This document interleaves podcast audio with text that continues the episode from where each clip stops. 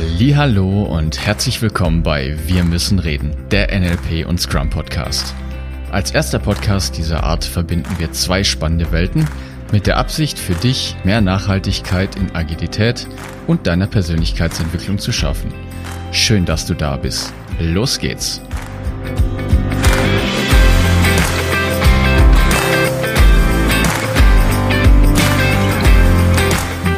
Fragen, wir antworten. Zwei Agile Coaches beantworten deine Fragen rund um das Thema Agilität. Heute mit dem äußerst komisch klingenden Thema VIP-Limit oder auch Work-in-Progress-Limit. Was es damit auf sich hat, wozu man das braucht und warum du es unbedingt nutzen solltest, das erfährst du in der heutigen Folge. Schön, dass du da bist und viel Spaß.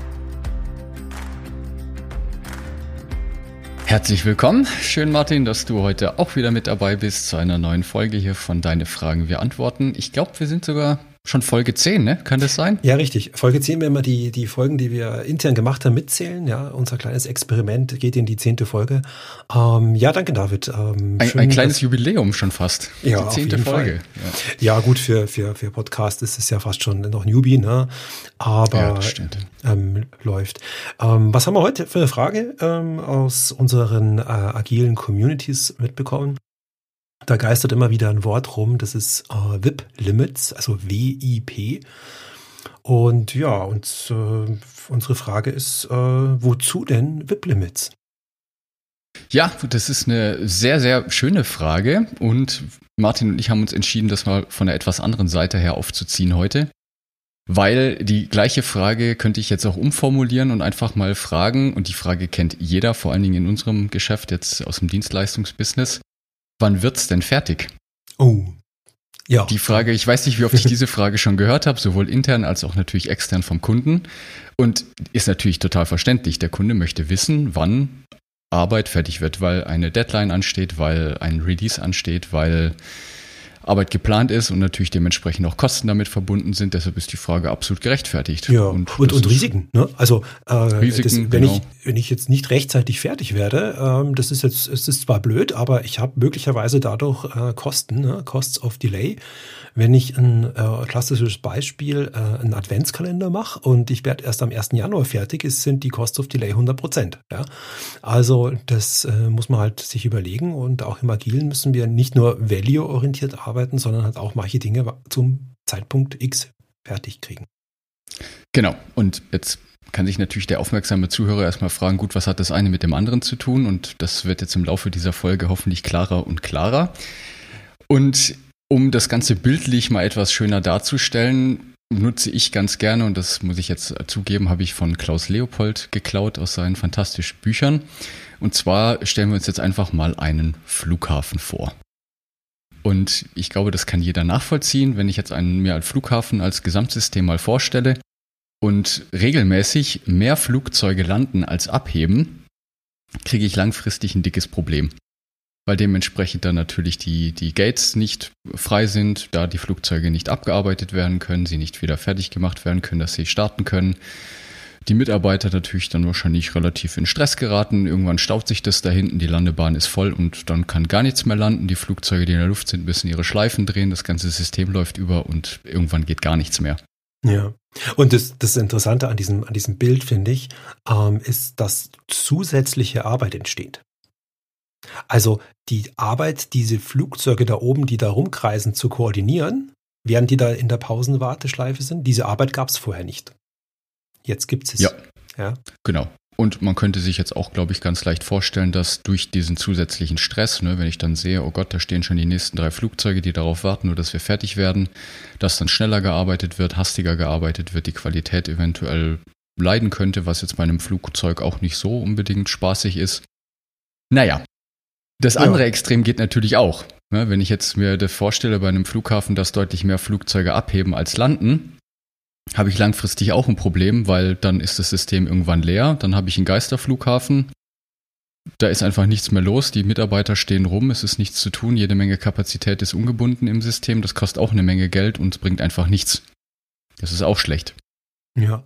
Und äh, eine Möglichkeit jetzt diese, diese äh, Flughafenbild, ähm, sozusagen diese Arbeit, die da in dem System ist, nämlich die Flugzeuge, ja, ähm, ähm, äh, in einen besseren Fluss zu bekommen, ist diese Arbeit zu limitieren, sozusagen, also die Flugzeuge zu limitieren. Äh, also am Flughafen sozusagen. Und daher sprechen wir auch von Work in Process. Ich ähm, sage nicht Pro Cress, so wie es ursprünglich irgendwie gedacht ist, sondern ich lehne mich da an dem Klaus Leopold seine Umformulierung. Er sieht wirklich den gesamten Prozess. Ja, weil wichtig an der Sache ist, dass man sich anschaut, wo liegt denn Arbeit rum? Ja, es gibt da ein, ein schönes, eine Kennzahl, das ist die, die Flusseffizienz, also das Verhältnis zwischen der ähm, Arbeit, äh, Zeit, die, die, die in Wartezeit ist, und einmal der Arbeitszeit. Ja. Und zu Deutsch, Verhältnis geht was weiter. Ja? Und ähm, da greift jetzt genau unser, unser WIP ein. Es sinkt quasi als Effekt die Durchlaufzeiten und die, die Vorhersagbarkeit von so, einer, von so einer Arbeit ist dann auch besser sozusagen, was wieder auf unser Risiko im Sinne von Cost und Delay einzahlt. Ja. Genau. Ähm, und das könnte man so am, am Flughafen und auch natürlich in seiner täglichen Arbeit machen. Bezogen natürlich immer, und ähm, das ist mir wichtig, nicht nur auf die Teams. Weil die Teams, die kriegen das schon irgendwie hingewuppt. Ne? Die haben in ihrem Scrum-Zyklen ja auch eine Art äh, limitierte Arbeit. Ja? Also einfach eine, eine, die Arbeit dieser Scrum-Iteration oder im Kanban-Modus eben äh, mit VIP-Limits. Aber ähm, wir müssen jetzt nicht nur den, den, den Flughafen-Lotsen betrachten, der da die Arbeit macht, sondern den Gesamtflughafen und die Metapher auf das Unternehmen übertragen, ist dann den gesamten Wertstrom zu betrachten. Sprich, ähm, von der Idee bis zum Endprodukt beim Kunden, das verkauft wird. Und das schließt natürlich diverse Businessprozesse mit ein. Genau, ja. um das Bild auch noch abzuschließen, also ich glaube, es ist allen sofort klar, dass der Idealzustand von einem Flughafen das ist, dass genau gleich viele Flug oder ungefähr gleich viele Flugzeuge landen wie abheben. Ja, das heißt, dass ich einen kontinuierlichen Abarbeiten von diesen Flugzeugen habe. Und wenn ich dann eine Weile lang diese Anzahl tracke, dann kriege ich auf Dauer natürlich da eine relativ stabile Zahl hin, weil ich einfach weiß, pass auf, eine gute Zahl sind, ich nenne, mhm. ich erfinde irgendwas, zehn Flugzeuge kriegen wir hin in einer Stunde. Und wenn diese Zahl über lange Frist stabil bleibt, dann habe ich natürlich dadurch eine Vorhersagbarkeit. Dann kann ich die Frage auch beantworten, wann werde ich fertig weil einfach Ganz über genau. lange Zeitraum hinweg, ne, mit Unsicherheit, mit verschiedenen Wetterlagen und so weiter, wird diese Zahl sich auf ein gewisses Maß einpendeln. Und dadurch kann ich dann eben sagen, ja gut, pass auf, wenn jetzt das hundertste Flugzeug eben in der, in der Warteschlange oben ist oder anfragt, dann kann ich halt eben aufgrund meiner Durchsatzzahl ziemlich genau vorhersagen, wann dieses Flugzeug landen kann. Ja. Und das Gleiche ist im Unternehmen eben genau das Gleiche. Muss schauen, wie viel Arbeit unsere Teams pro Zeiteinheit abarbeiten können, im Idealfall tagesweise oder sprintweise. Und die schaue ich mir eben an. Die muss ich stabil kriegen. Und dafür sind VIP-Limits da. Die stabilisieren dieses System. Ja. Und ähm, die, die, äh, wenn ich das nicht mache, dann äh, weiß ich gar nicht, wo ich ansetzen soll. Ne? Das heißt also, ein, ein verstopftes System, also ein verstopfter Flughafen, der, äh, da weiß ich gar nicht, wo, das, wo der Engpass eigentlich ist. Ne? Und das ist so der, der erste Schritt, mal erstmal die, die Arbeit sichtbar machen. Ja? Also wir kennen das alle mit Boards oder mit irgendwelchen anderen Visualisierungstechniken. Und äh, dann äh, sehe ich möglicherweise nach Einsatz der VIP-Limits auch erst den Engpass. Ja. Da sehe ich, ah, an der Stelle, da liegt die Arbeit rum. Ja? Und das ist quasi inaktive Arbeit, die noch keinen Wert generiert. Äh, Im schlimmsten Fall, wenn die sich da stapelt, und die Anforderung ändert sich, soll ja mal vorkommen, dann kann ich die Arbeit wegschmeißen. Ja. Und deshalb sollte ich schauen, dass möglichst wenig Arbeit in dem System rumliegt, inaktiv ist. Sprichwort wieder Flusseffizienz. Und ja, der, der Hebel, den wir jetzt dann, wenn wir das dann einführen sozusagen oder anfangen damit, der ist relativ schnell gemacht. Ja. Also in dem Moment, wo ich WIP-Limits einführe, dann spare ich mir auf den Schlag, also quasi sofort die, Overheads, die entstehen durch die Verwaltung dieser vielen Arbeit. Also unsere Flugzeuge, die in der Schleife rumkreisen. Ne? Äh, mhm. Das heißt, da wird sehr viel Energie und, und, und, und Kapazität sozusagen frei. Und das ist die Wette. Ne? Das ist die Wette, dass ich sage, der, der, der Overhead, den ich mir da spare, der wiegt den, den Effizienzverlust möglicherweise, wenn ich jetzt auf eine Auslastung optimieren würde, von den einzelnen Arbeitsstationen, wiegt das auf. Ja? Also ja. das ist für mich das Thema Multitasking, wo wir quasi immer wieder sehen, äh, dass natürlich der alleinige Switch der Aufgabe ein Overhead erzeugt. Ja, selbst wenn jetzt da noch nicht großartig Verwaltung dieser Arbeiten stattfindet. Und on top kommt natürlich die Verwaltung dieser Arbeiten noch drauf, wenn die zu spät sind, wenn ich da irgendwelche Dings entstehen, zusätzliche Arbeiten. Ja, plus auch noch mögliche Kosten. Ne? Das gibt es ja auch immer mal wieder in Projekten, ne? dass man dann sogar auch noch teilweise Strafen zahlen muss, wenn dann irgendwelche Deadlines nicht eingehalten wird. Habe ich jetzt zum Glück noch nicht miterlebt. Aber ich meine, bei solchen Sachen ist es dann schon ziemlich hilfreich zu wissen, ob man das jetzt dann, dann wirklich schafft, diesen Umfang oder nicht. Ja, ja. Und jetzt hat äh, für mich jetzt immer die Frage, wie überzeuge ich jetzt jemanden, der da Geld investiert? Ja, weil das ist ja durchaus befremdlich. Da sagen wir so, pass auf, bisher ja, hat es ja auch funktioniert. Warum sollte ich jetzt da einfach weniger Arbeit ins System reinstecken? Dann sage ich mir doch, da wird doch am Schluss weniger rauskommen, oder? Kann ich denn das irgendwie schmackhaft machen, dass ich das beweise oder irgendwie so, frage ich mich dann immer. Ähm, meine Wette habe ich schon gerade präsentiert, aber die muss man manchmal ein bisschen unterfüttern. Ne? Die muss man manchmal ein bisschen unterfüttern, ja. Ich habe es jetzt in, in meinen Teams jetzt letztens auch gemacht. Ich habe diesmal, ich habe auch das mit der Metapher mit dem Flughafen probiert. War irgendwie verständlich. Wirklich überzeugend war es dann irgendwie leider doch nicht. Also zumindest noch nicht, um dann die Entscheidung final zu fällen. Nur dann habe ich eben einen datenbasierten Ansatz gewählt und habe mhm. ihnen eben die aktuellen Daten gezeigt. Ja, da könnten wir jetzt dann nochmal vielleicht sogar extra Folgen drauf machen, was man da nutzen kann. Stichwort hier CFD, also Cumulative Flow Diagramm, mhm. wo ich einfach sehen kann, wie viel Arbeit sich in meinem System befindet und ob mein System stabil ist oder nicht. Und dann habe ich ein bisschen die Theorie präsentiert und habe halt gesagt, dass in einem stabilen System, wo gleich viele Flugzeuge landen wie abheben, diese Linien in den CFD eben im Idealfall sogar fast parallel laufen, ne? weil dann sehe ich quasi, dass pro Spalte, ja. also jetzt in unserem Kontext, gleich viel Arbeit in die Spalte reinfließt wie abfließt. Das ist quasi das Analogon zum Flugzeug landet und Flugzeug hebt ab. Und dadurch sind diese Linien dann eben parallel. Und als ich ihnen dann ihr CFD gezeigt habe, sind sie halt vom Glauben abgefallen, weil das mhm. war alles andere als stabil. Und das ja. lässt sich mit, mit, äh, mit, mit den industriellen äh, Tools wie jetzt Jira mit zwei Klicks herstellen. Ne? Also Jira ja, hat das aber als Bordmittel dabei. Ähm, das Einzige, was mir dafür einfällt noch, ist, dass man natürlich bedenken muss, dass man das nicht auf Teamebene wieder macht. Ne? Das heißt, also ich betrachte jetzt nicht äh, das Team, da wird zwar auch ein ähnliches Symptom dann auftreten, aber wichtig ist, dass ich natürlich den gesamten Businessflow anschaue. Ja. Und da wird es dann noch drastischer sichtbar. Ja, weil es ist die Frage, wo optimiere ich denn in so einem System? Ja, optimiere ich jetzt die Arbeit, die äh, getan wird? Also äh, peitsche ich die, arbeitet schneller, denkt schneller. Ja, wissen wir ja, dass das möglicherweise nicht, nicht fruchtet. Äh, aber wo ich optimieren kann, das ist die Arbeit, die rumliegt, die nicht bearbeitet mhm. wird. Ja, und das sehe ich ganz hervorragend mit so einem Tool wie ein CFD-Diagramm. Ja. Genau, ja. Jetzt ist natürlich die Frage, ich meine, vor der Situation stehen, also ich auf jeden Fall und ich glaube, wir auch wieder im Dienstleistungsgeschäft ganz, ganz oft. Haben wir die Möglichkeit, überhaupt das gesamte System so zu beeinflussen?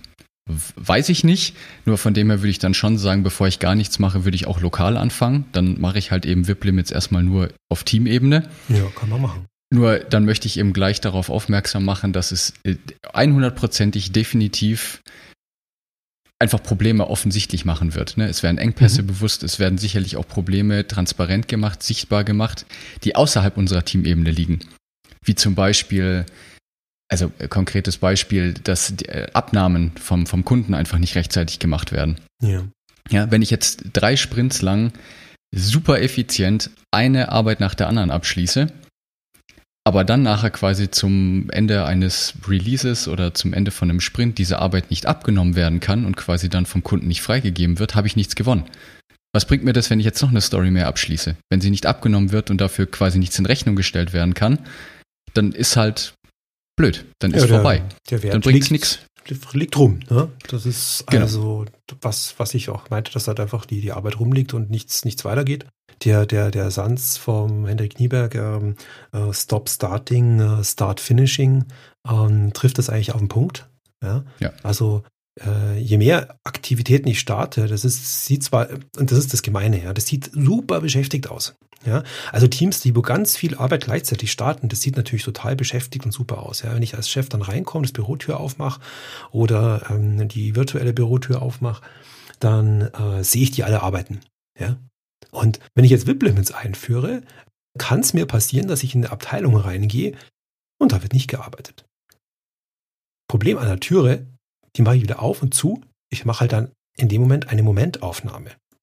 Ja. Ich habe nicht gesehen, dass das eigentlich die Arbeit nur so durchfluppt durchs System. Das heißt, diese, diese Sichtweise ähm, bleibt dem, dem äh, geneigten Manager, der jetzt nur die, die in den Raum reinschaut, arbeiten die alle, äh, bleibt ihm verborgen. Ja, äh, die Antwort wäre natürlich, ich würde mal annehmen, dass die Teams dann nicht äh, da sitzen und ähm, irgendwie am Kickerautomat acht Stunden stehen, sondern die haben Freiraum auf einmal. Die werden anfangen, sich Gedanken zu machen, wie kann ich die Arbeit verbessern? Wie kann ich die Prozesse verbessern? Und das ist der zweite Hebel, den wir haben. Jetzt ungeachtet, dass, dass die Energie äh, quasi freigesetzt wird, im Sinne von, dass ich den Overhead und der, die Verwaltung der vielen Arbeit eliminiere, dass ich zusätzlich noch quasi Freiraum habe, den die Teams nutzen können, um die Prozesse zu optimieren. Ja, Slack-Time nennt sich das, ne? so schön im Englischen, genau. Englischen, wie auch immer. Genau, ich nutze die übrig gebliebene Zeit, um den Prozess zu verbessern, um meinen Kollegen zu helfen, um die Qualität zu steigern, weil ich dadurch, wenn ich mehr Zeit habe, kann ich die Arbeit auch sogar noch sauberer machen. Ja, ganz genau. Ja. Die Qualität steigt womöglich. Ja, das kann sein. Ja, ja das ist das ist so ähm, die ersten Gedanken dazu. Ich würde einfach einladen, das mal auszuprobieren. Ähm, man fängt mit dem kleinen WIP-Limit an. Und wenn man sieht, dass es läuft, ähm, dann kann man das ein bisschen nach oben drehen. Ja, kann man auf WIP-Limit von 1 auf 2 gehen. Ähm, es kommt ganz auf die Aufgabe drauf an, ja, wie, wie, ähm, wie ähm, die geschnitten ist, wie groß das Team ist und so weiter. Also da ja, das ist vielleicht nochmal ein guter Blau Punkt. Ja, ja. gibt es keine Blaupause, das müsst ihr mit eurem Scrum Master eurer Wahl dann besprechen. Ja. Ähm, aber da, da, kann man da ein bisschen spielen, ne? also an diesen, an diesen Reglern. Wichtig ist bloß, dass euer Engpass, den ihr habt, dass der nicht leer läuft. Ne? Also der muss immer befeuert werden. Und ja, man kann natürlich sich dann Gedanken machen, wenn dieser Engpass sichtbar wird, was tue ich denn damit? Kann ich den eliminieren? Kann ich den breiter machen? Kann ich den eventuell optimieren? Mhm. Also das ist natürlich dann der nächste Schritt. Aber der, der, die sofortige Wirkung, die ihr haben werdet, ist diese Eliminierung dieser Overhead-Arbeit durch die Verwaltung und Content-Switches. Und der Nutzen ist mit minimalem Risiko äh, sofort. Ja, ja. Genau, noch, noch eine Ergänzung gerne dazu. Nämlich, also auch wieder in dem Bild mit dem, mit dem Flughafen. Ne? Ich meine, es macht natürlich einen Unterschied, ob ich jetzt einen Münchner Flughafen mir angucke oder einen Memminger Flughafen. In Bezug auf VIP-Limit. Ne? Also ja. ein Münchner Flughafen hat einfach ein größeres VIP-Limit, da kann mehr abgearbeitet werden als jetzt so ein Memminger Flughafen. Das heißt, wenn du dir jetzt hier als Zuhörer und Zuhörerin die Frage stellst, ja, was soll ich denn jetzt für VIP-Limits nehmen? Ich kann dir die Frage leider nicht beantworten eine grobe Richtlinie ist immer, dass ich ungefähr die Teamgröße durch zwei teile und vielleicht nochmal eins obendrauf addiere. Also bei acht effektiven Entwicklern im Team würde ich maximal ein VIP-Limit von fünf ansetzen. Mhm. Einfach mal auch um den, um den Widerstand am Anfang möglichst gering zu halten. Nur, das wäre jetzt einfach mal ungefähr eine grobe Richtlinie, an der man sich ungefähr orientieren kann. Und bitte, bitte experimentiert einfach aus. Das wird sich zeigen. Und das heißt jetzt nur Arbeit in Progress oder Process, wie es, hm, Martin gesagt hat. Wichtig da auch noch als Ergänzung, eine Bitte limitiert dann auch innerhalb eures Teams, eures Systems das gesamte System. Also wenn ihr die Spalten habt, in Progress, in Review, fertig zur Abnahme, was auch immer, es müssen auf alle Spalten, muss ein Work in Progress Limit, sonst verpufft der Effekt sofort. Auch das ist relativ sofort ersichtlich, wenn wir uns jetzt mal wieder das Flughafenbeispiel angucken. Wenn ich jetzt am Schalter bin und die Gäste, die in, in, ins Flugzeug einsteigen sollen, super abgearbeitet werden, aber das Flugzeug nicht bereit ist, dann bringt das auch wieder nichts. Dann habe ich am System wiederum auch wieder nichts optimiert. Ne? Also das geht immer weiter runter quasi in der Ebene. Das heißt, es bringt nur was, wenn ich im gesamten Flughafen quasi ein komplettes VIP-Limit einführe und der Prozess eben dementsprechend nach dem Engpass ausgerichtet wird. Ja. Ja. So darf es sein. So darf es sein. Ich bin eigentlich an dem Punkt, wo ich sage, ähm, für mich haben wir alles Relevante angesprochen. Möchtest du zusammenfassen oder soll ich? Wie machen wir es? Du darfst gerne zusammenfassen. Ah ja, genau. Mal, ja. Also für mich visualisieren, also dass ich sehe, wo diese Arbeit läuft. Am besten gesamter Value Stream. Dann gehe ich rein und ähm, setze diese VIP-Limits und experimentiere damit. Nächster Schritt wäre für mich im Prinzip diese agilen Feedback-Loops erzeugen, indem ich lerne, und schaue, wie funktioniert das, inklusive einer Messung, am besten diese eine Zahl, dieses CFD-Ding, ja, was da ähm, David gerade erwähnt hat. Die reicht vollkommen. Damit habt ihr die Messwerte, den ihr braucht. Ja, und wenn ihr das macht, dann wird das Multitasking abgebaut, Durchlaufzeiten sinken und letztendlich die Vorhersagbarkeit und damit das Risiko von Cost of Delay wird sich eliminieren stark. That's it. Ähm, einfach ausprobieren, würde ich sagen. Und uns Jetzt Feedback geben. Ja, genau. Hast du noch was? Eine Sache ist mir noch eingefallen, mhm. ein, ein ganz wichtiger Punkt. Ja, immer. Und zwar, auch das ist irgendwie verständlich, nur ich möchte das jetzt hier einfach nochmal den Zuhörern und Zuhörerinnen mitgeben, dass ganz, ganz oft einfach der Fokus auf Auslastung gelegt wird. Ja, das heißt, wie viele Leute sind halt eben quasi beschäftigt? Das, was Martin vorhin sagte, das möchte ich nochmal betonen, die Auslastung. Ja. Das ist aber der falsche Fokus in meiner Meinung nach, weil es geht um Durchsatz. Es bringt mir nichts, wenn 100 Leute total hektisch beschäftigt durch die Gegend eiern oder Headless Chicken Mode, wie ich es gerne nenne. Das bringt überhaupt nichts. Die Frage ist, ob Arbeit erledigt wird. Das heißt, ob der Durchsatz, und mit Durchsatz meine ich, fließt eine Arbeitseinheit, die Wert gibt, die in Rechnung gestellt werden kann, von Anfang bis Ende effizient durch das System durch. Kann ich dann Rechnung stellen, kann ich dann Wert generieren. Dieser Durchsatz muss erhöht werden. Wenn da dabei die Auslastung auch noch runtergeht, ja, was Besseres gibt's doch nicht dann kann ich die freie Kapazität nutzen, um andere Sachen zu machen oder um das System zu optimieren. Also das ist nochmal wichtig. Nicht Fokus auf Auslastung, sondern Fokus auf Durchsatz. Ja, wunderbar. Das lassen wir mal so stehen. Ganz das lassen wir so stehen. ja, in diesem Sinne ähm, sagen wir äh, Servus äh, und wir sehen uns in der nächsten Folge. Ähm, schickt uns eure Fragen, die ihr habt zu eurer Arbeitswelt, ähm, zu, rund um Agilität. Und ähm, ja, dann sind Vielen wir Dank fürs Zuhören für die genau. Fragen. Uns macht es immer großen Spaß und wir freuen uns auf die nächsten Fragen. Ja, wunderbar. Bis dann. Bis dann.